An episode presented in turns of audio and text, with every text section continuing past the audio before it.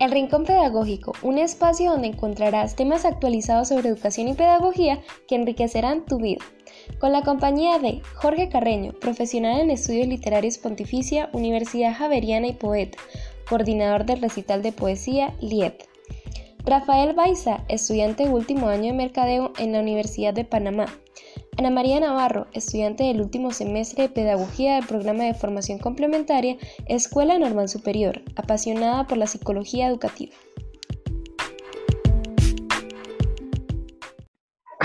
Hola a todos nuestros queridos oyentes. Jorge, ¿cómo te encuentras el día de hoy? Muy bien, Ana, es un placer estar hoy aquí con ustedes. Rafael, ¿cómo te encuentras el día de hoy? Hola, ¿qué tal Ana? Es un placer estar hoy con ustedes y poder compartir un poco. También me alegra estar con ustedes. El día de hoy vamos a hablar acerca de un tema muy importante que es el elogio de la dificultad. Y para empezar, eh, vamos a compartir un pequeño poema. Jorge, adelante. Del primer coro de la roca de T.S. Eliot, eh, traducciones Jorge Luis Borges, leeremos un fragmento y dice así, todo nuestro conocimiento nos acerca a nuestra ignorancia, toda nuestra ignorancia nos acerca a la muerte, pero la cercanía de la muerte no nos acerca a Dios. ¿Dónde está la vida que hemos perdido en vivir? ¿Dónde está la sabiduría que hemos perdido en conocimiento? ¿Dónde el conocimiento que hemos perdido en información? Los ciclos celestiales en 20 siglos nos apartan de Dios y nos aproximan al polvo. Muchas gracias, Jorge, por compartirnos ese pequeño fragmento. Eh, quisieras comenzar eh, hablando de ese poema, de ese fragmento. Sí, eh, bueno, yo, hay, hay, una característica fundamental en la poesía y es que tiene un carácter aproximante. Hay un fragmento de Heráclito que, que bueno, que Gonzalo Rojas, el poeta chileno, dice que es de Heráclito, que dice ambigüedad, aproximación. Eh, algo nos dice la poesía, algo que está más allá de, de, nuestra convencionalidad mental. Hay algo que, hace eco en, en, una idea primigenia precisamente es esto, ¿no? el cuestionamiento de, los procesos mentales, que son los procesos del conocimiento y del aprendizaje. Eh, un poco lo que habla aquí ya en términos teológicos, eh, nos dice que, en 20 siglos eh, nos aproximan al, no nos, alejan de Dios, pero nos aproximan al polvo. Pero en este caso yo quería más bien tomarlo como, como, como ese, ese, ese Dios, no tanto en términos teológicos, sino en términos eh, de, ideales, de encontrar el, arcano, el, conocimiento trascendente, la sabiduría propiamente dicha.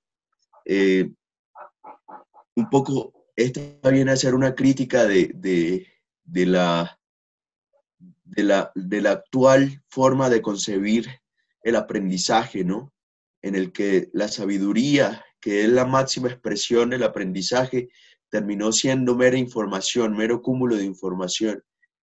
Eh, esto es fundamentalmente lo que, lo que queríamos al traer este poema, empezar con una crítica de, de, la, forma, de, la, de la forma de aprendizaje contemporánea. Muy bien, Jorge. Rafael, ¿qué nos quisieras comentar acerca de este poema? Ok. El poema es sumamente profundo, te trae una especie de crítica entrando en tema a lo que es un poco la que es eh, la educación actualmente. Como vemos, ahorita mismo estamos viviendo un poco lo que es la pandemia, eh, muchos, muchos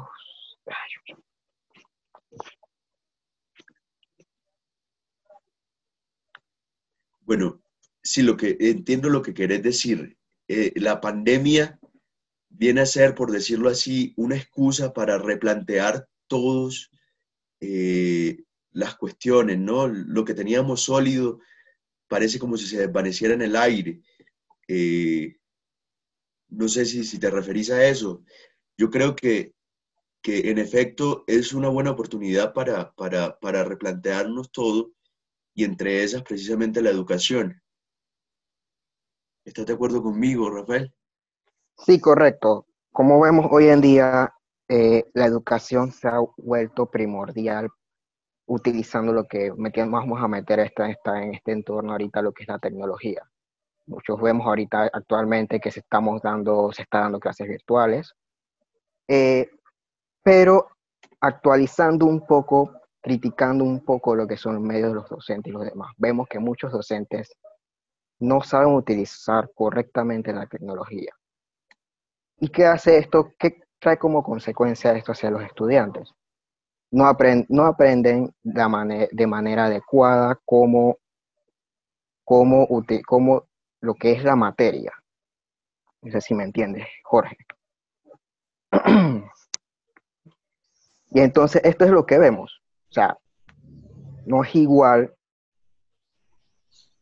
una un, de plantear las clases de manera presencial que virtual.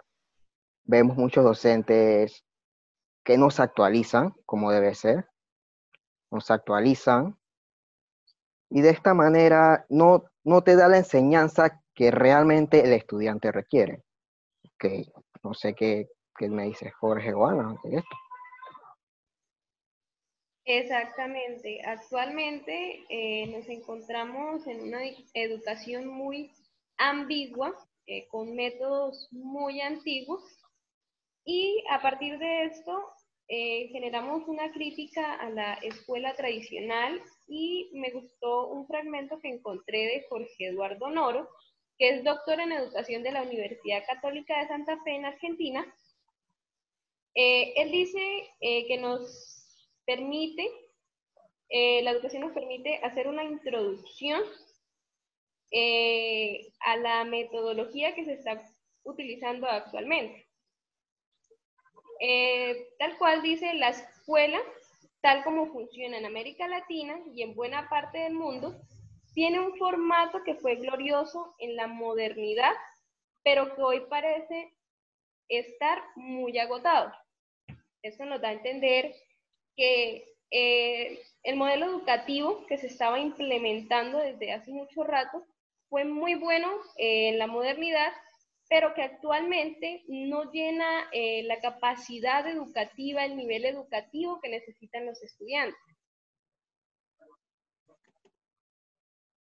Yo tengo un, un, como una crítica. Yo opino que todo docente debería actualizarse constantemente estamos viviendo ahorita mismo un mundo que, que va cambiando, que va cambiando día a día. Y generalmente, como usted lo, como usted lo dice, Ana, eh, muchos docentes se dedican solamente a, practicar lo que es la, el modelo de pedagogía tradicional. Y si hacemos eh, un pequeño retroceso en la historia, eh, vemos que la educación de antes se manejaba en la parte más que todo católica y entre los años 80 y 90 eh, la escuela perdió un impacto educativo. Eh, la escuela tradicional ha sido víctima de las profundas transformaciones ocurridas a lo largo de la última parte del siglo XX.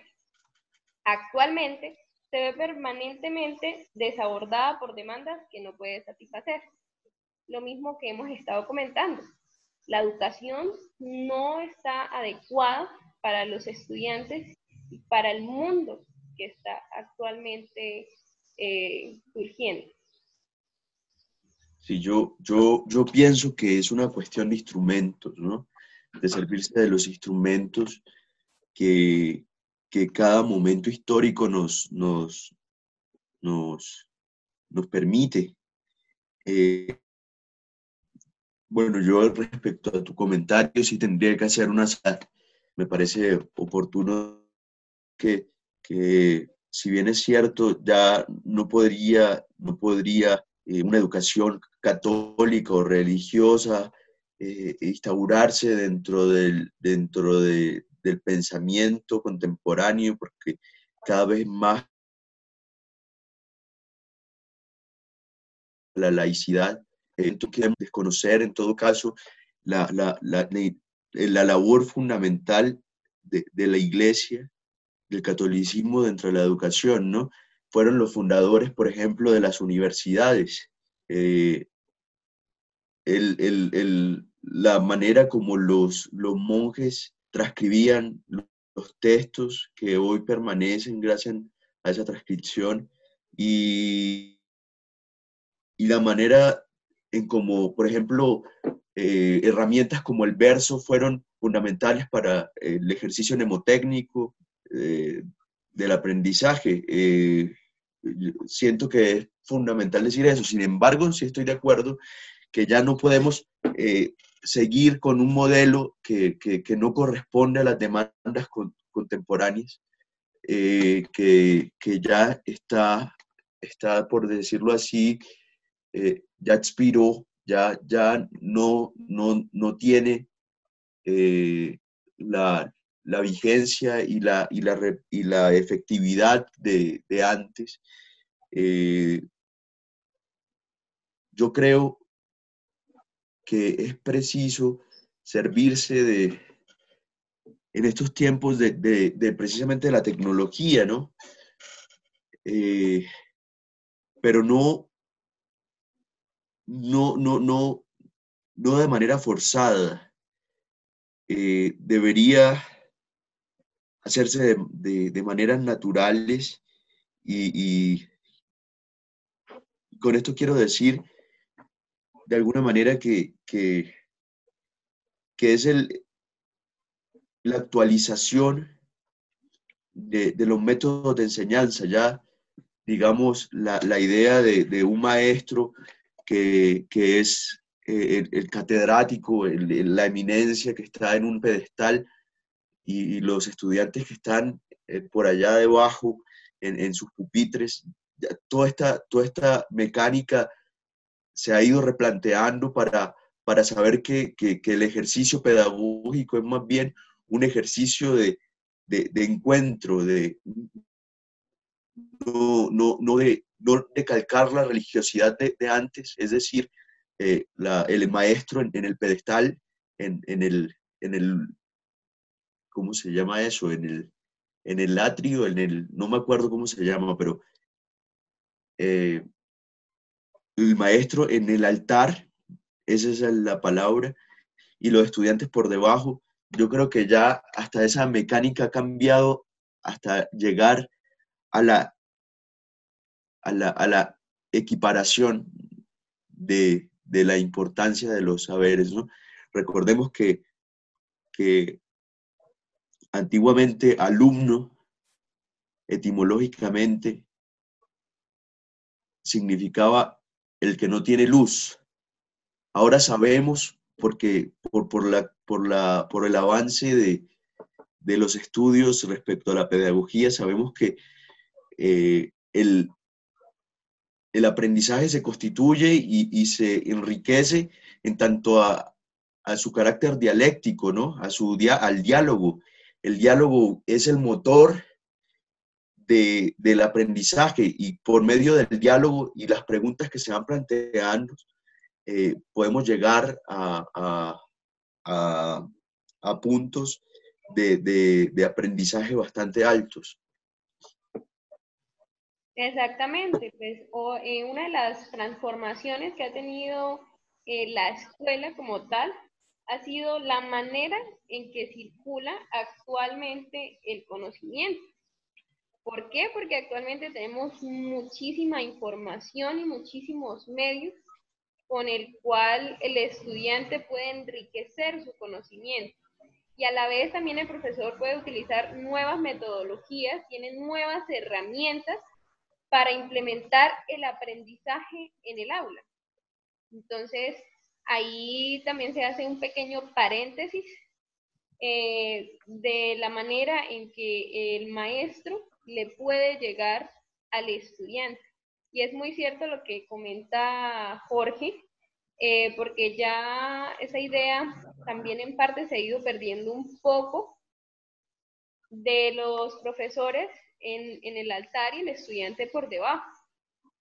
Eh, conocemos también que muchas escuelas, por ejemplo, se manejaba como un, un tipo de escalón más allá donde estaba el profesor, estaba el tablero, etcétera, y en la parte de abajo se encontraban los estudiantes. A ese punto llegó la, educación. Sin embargo, sin, embargo, yo, en opinión propia, siento que el estudiante tiene que llevar una relación mutua entre estudiante y alumno. ya que, estudiante y profesor, ya que el profesor tiene que motivar, tiene que motivar de manera que el estudiante sienta la sensación de querer aprender, de querer aprender realmente. Hoy en día, hoy en día vemos mucha, mucha deficiencia en estudios porque por razones de que el mismo profesor no, no, tiene la, no tiene la necesidad o solamente lo hace por un salario de educar al estudiante como debe ser. Sí, estoy, estoy de acuerdo con ustedes. Y un poco decía, traía a colación la idea reverencial de, del educando, eh, porque precisamente hace parte de una concepción religiosa. El paso de la religiosidad al, a lo laico es fundamental. Eh, un poco la, también la idea de democratización de la educación, porque se creía o se cree de alguna manera hay una hay una concepción quizás cerrada, equívoca, eh, de, la educación como, como, como ese tesoro, ese, ese, esa cosa que es ideal, que está por encima de, los mortales.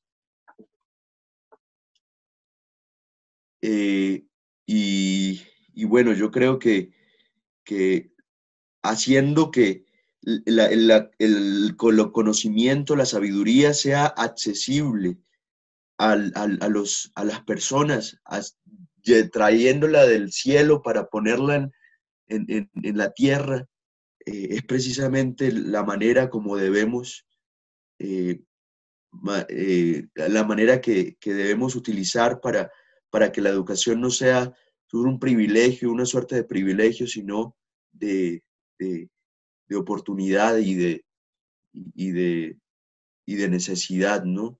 Una cosa mirada desde otra perspectiva, desde otra forma de, abarcar la, la, situación, la cosa, y eso es precisamente lo que, lo que creo.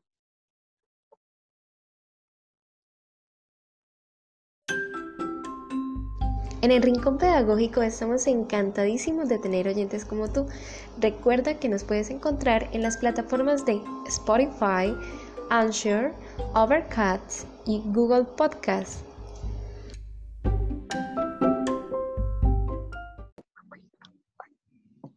Teniendo ya una concepción de la educación y del nivel que ha alcanzado, vamos a hablar ahora un poco del elogio a la dificultad por Stanislao Zuleta.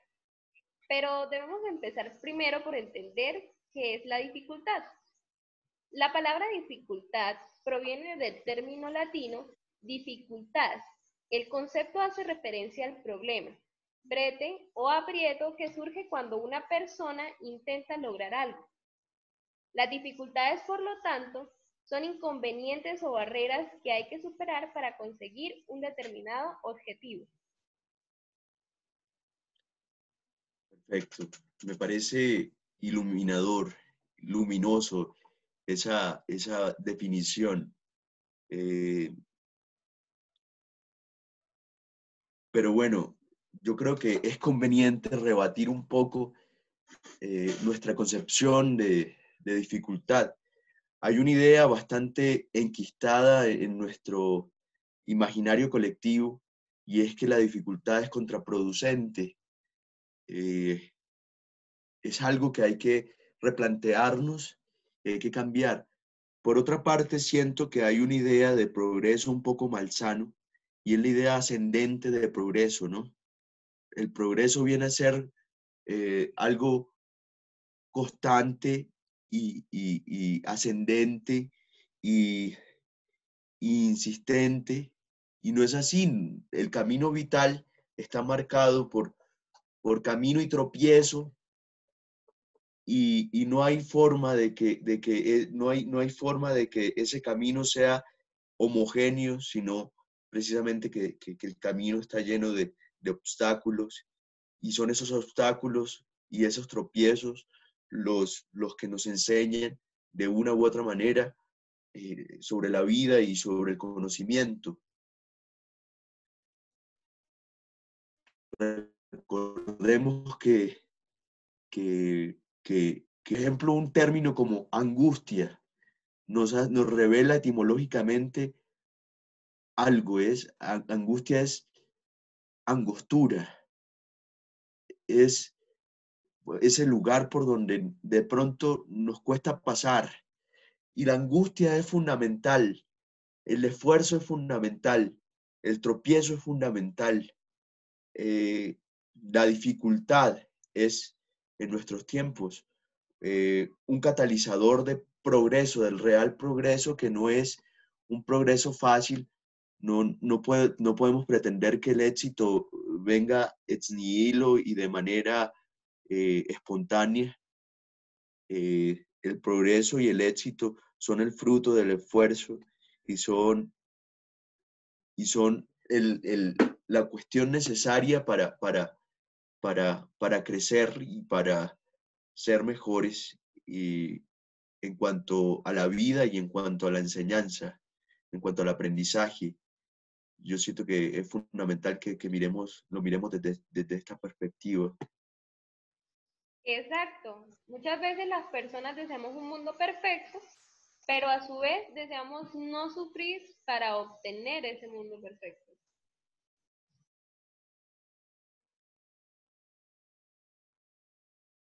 Sí, yo, yo siento que, el, que el sufrimiento tiene algo de, satisfactorio hasta cierto punto. Eh, esto suena contradictorio, pero eh, pero voy a una idea de Heráclito y es que por el dolor conocemos la salud, por la enfermedad conocemos la salud, por la tristeza conocemos la alegría, por, por el negro, el blanco. Digamos que es una cuestión de contrarios y si no sabemos del esfuerzo, eh, difícilmente eh, encontraremos eh, la, la, del, del, esfuerzo, del esfuerzo nace la prosperidad. Eh, y, por eso yo creo que es difícil eh, entender eh, la apreciar en estos tiempos en el que lo fácil es la impronta, la, la constante, no apreciamos la dificultad que implica alcanzar ciertos conocimientos.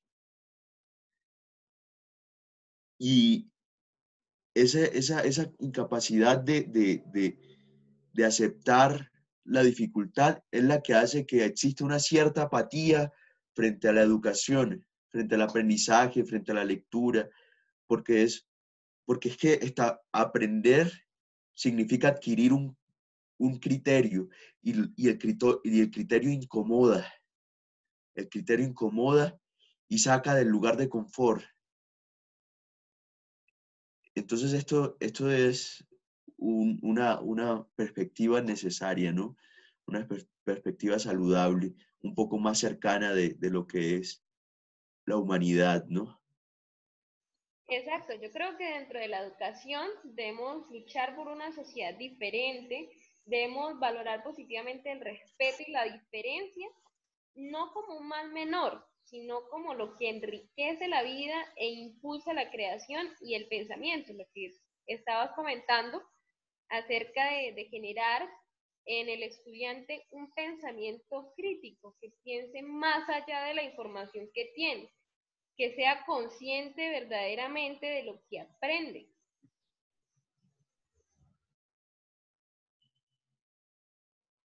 Ok, sí, bueno, yéndome un poquito del tema, eh, hoy día vemos lo que son las dependencias de las personas. Citando un poco de una frase del filósofo Stanislav Zuleta, que dice así, en lugar de discutir en, razón, en razonamiento, se le reduce a un juicio de pretendencia al otro, y el otro es en este sistema sinónimo de enemigo, o procede a un juicio de intenciones y este sistema se desarrolla peligrosamente hasta el punto en que ya no solamente rechaza todas las opciones, sino también toda la diferencia. El que no está, con mí, el que no está conmigo está en contra, está en contra mí. Y el que no está completamente conmigo está conmigo. Bien. Hoy día vemos que las personas, yéndome un poco con lo que dice Jorge, las personas son muy dependientes, muy dependientes a X grupo colectivo, sin mencionar nombre, X grupo colectivo, que buscan la manera fácil y no buscan lo difícil, no buscan de qué manera por sí mismo encontrarlos. Esto trae como consecuencia no aprender a conseguir sus cosas con sus propios esfuerzos, depender siempre de alguien para ello. Y en esto vemos lo que es la ventaja y la dificultad. Esto, eh, la dificultad nos ve, nos ayuda a pensar por sí mismo. Nos ayuda a pensar por sí mismo, conocernos muchos más y poder tomar la, la cantidad de decisiones propias sin importar el qué. Esto es algo que en, en los estudiantes a veces se, se ve muy poco, se ve muy poco, hay mucho, se ve muy poco y no le crea un, un perfil de, decisión, un perfil de una persona decidida al estudiante. Estoy, estoy de acuerdo con vos, Rafael. Eh, y de lo que dijiste me parece fundamental rescatar dos, dos ideas, ¿no? Es nuestra tendencia al maniqueísmo. El maniqueísmo es palabras más, palabras menos. Eh, tener la tendencia a, a, tener juicios en el que solo hay dos, dos, polos, ¿no? O es bueno, malo, o es eh, bonito, feo. Eh, pero yo creo que la educación debería ser una forma de buscar los matices. La, la educación es precisamente la que le da el color y que nos salva y nos libra de ese blanco y negro que nos condena a una percepción bastante limitada de la, de la realidad. Eh, yo siento, por, por una parte, que, que la, la, educación debería precisamente dotarnos de matices, la capacidad de, dotarnos de, de, múltiples perspectivas y, y, la capacidad de, forjar el criterio. Por otra parte, hay que recordar que enseñar significa hacer señas. Enseñar significa hacer señas y que el proceso hermenéutico en todo caso entraña, por así decirlo, una dificultad que le es propia, porque a pesar de, del esfuerzo que, que, hagamos, siempre habrá una complejidad en cuanto a la comunicación y, a la, a la, y, al comercio de, conocimiento. Lo que queremos con, con, esto, lo que queremos con, con lo que estamos abordando, con el elogio de la dificultad, es eh, es dejar en evidencia que, que, es precisamente la dificultad, la, forma como, como alcanzamos eh, cierta, unas ciertas metas que, le, que por la misma dificultad le da un cierto prestigio a, a las metas. No sé si estamos de acuerdo. ¿Qué opinan ustedes, amigos? Estoy muy de acuerdo contigo, Jorge.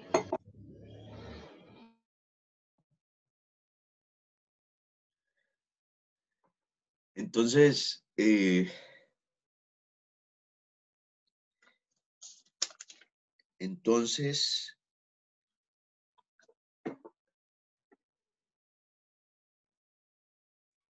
es que como usted, como dice Jorge, no es crea, es lo propio es no crear una dependencia al estudiante, una dependencia que pueda depender de, de, de qué estado, porque metiendo, no quiero, no quiero meterme en este tipo de temas de política ni nada, pero, pero eh, como lo había mencionado anteriormente, eh, se decide, eh, las personas buscan mucho la manera fácil de conseguir las cosas, todo lo, de, todo lo dejan dependiente al mismo Estado o gobierno. Y no crean la capacidad de uno mismo desarrollar sus, sus, sus atributos. Es que la educación, en todo caso, es una suerte de emancipación. Lo que vos decís de la dependencia me, me hace mucha, mucho ruido y me, me, me resulta oportuno porque, eh, en efecto, estamos condicionados, creemos que la, la, la, búsqueda y el encuentro con el conocimiento se da necesariamente a partir de la, del comercio entre el maestro y el estudiante. Cuando empezamos a adquirir criterio, somos capaces de, de, de, de volvernos conscientes de que el conocimiento lo que nos procura es precisamente libertad y un enjuiciamiento del, de, de, los modelos de poder y de los modelos convencionales. Y esto, y esto sin duda es una forma de, de, procurar el progreso. Exactamente, el estudiante muchas veces eh, depende solamente de la información y del conocimiento que le brinda el maestro y no se preocupa por generar eh, un aprendizaje significativo y no se preocupa por buscar más allá de. Para concluir, nos gustaría citarles otro pedazo del el ensayo El elogio de la dificultad. Adán y sobre todo Eva tienen el mérito original de habernos liberado del paraíso. Nuestro pecado es que anhelamos regresar a él.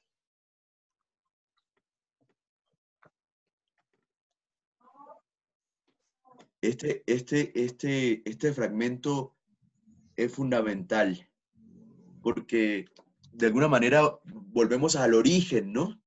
Volvemos al origen por lo menos occidental y por lo menos cristiano, eh, porque hay muchos orígenes en todo caso. Eh, y el destierro viene a ser la reivindicación del hombre, ¿no?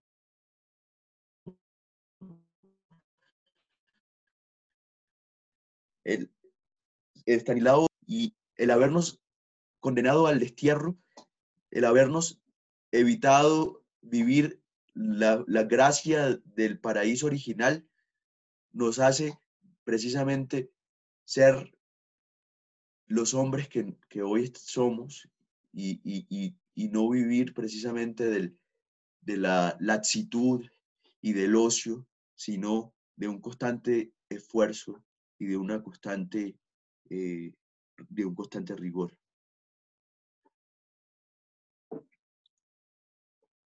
¿Qué opina Rafael? Comentando sí un poco sobre eso, como tú dices, nos da, eh, no entrando un poco, no entrando en religión, eh, nos da ese pasaje, el de Adán y Eva, teniendo en cuenta que, di, como dice, Dios nos dio la facilidad de tenerlo todo, pero en cambio el hombre decidió irse por el camino más difícil. Siento yo que eso sería como una especie, no de origen, sino de uno de los principios de cómo empezó la dificultad y de cómo se fue tomando día, eh, día tras día como una ventaja o como una desventaja. Sí, Jorge, no sé qué opina, o María y Ana. Perfecto, Rafael. Lamentablemente se nos ha acabado el tiempo, eh, así que continuaremos con este tema en una próxima sección y eh, nos ha encantado compartir con ustedes, eh, me ha encantado compartir con Jorge y con Rafael y deseamos eh, que nos puedan seguir escuchando a través de las diferentes plataformas. Bueno, muchas gracias a todos los oyentes. Esperamos que, que este espacio sea fecundo y sea propicio para el pensamiento y precisamente para la emancipación, para eh, liberarse de todos esos modelos de poder que nos atan y que nos impiden el paso un progreso real y un progreso significativo. Eh, bueno, muchas gracias por haber compartido esta primera parte de, este tema de elogio a la dificultad. Lo esperamos en, la siguiente, en el siguiente episodio. Seguiremos tratando un poco más sobre este tema. Y agradeciéndole a Ana y a Jorge por haber compartido este, este día con, con, con, ustedes. Gracias a vos. Desde el equipo del Rincón Pedagógico te enviamos un enorme abrazo y esperamos que puedas seguir compartiendo con nosotros los próximos episodios.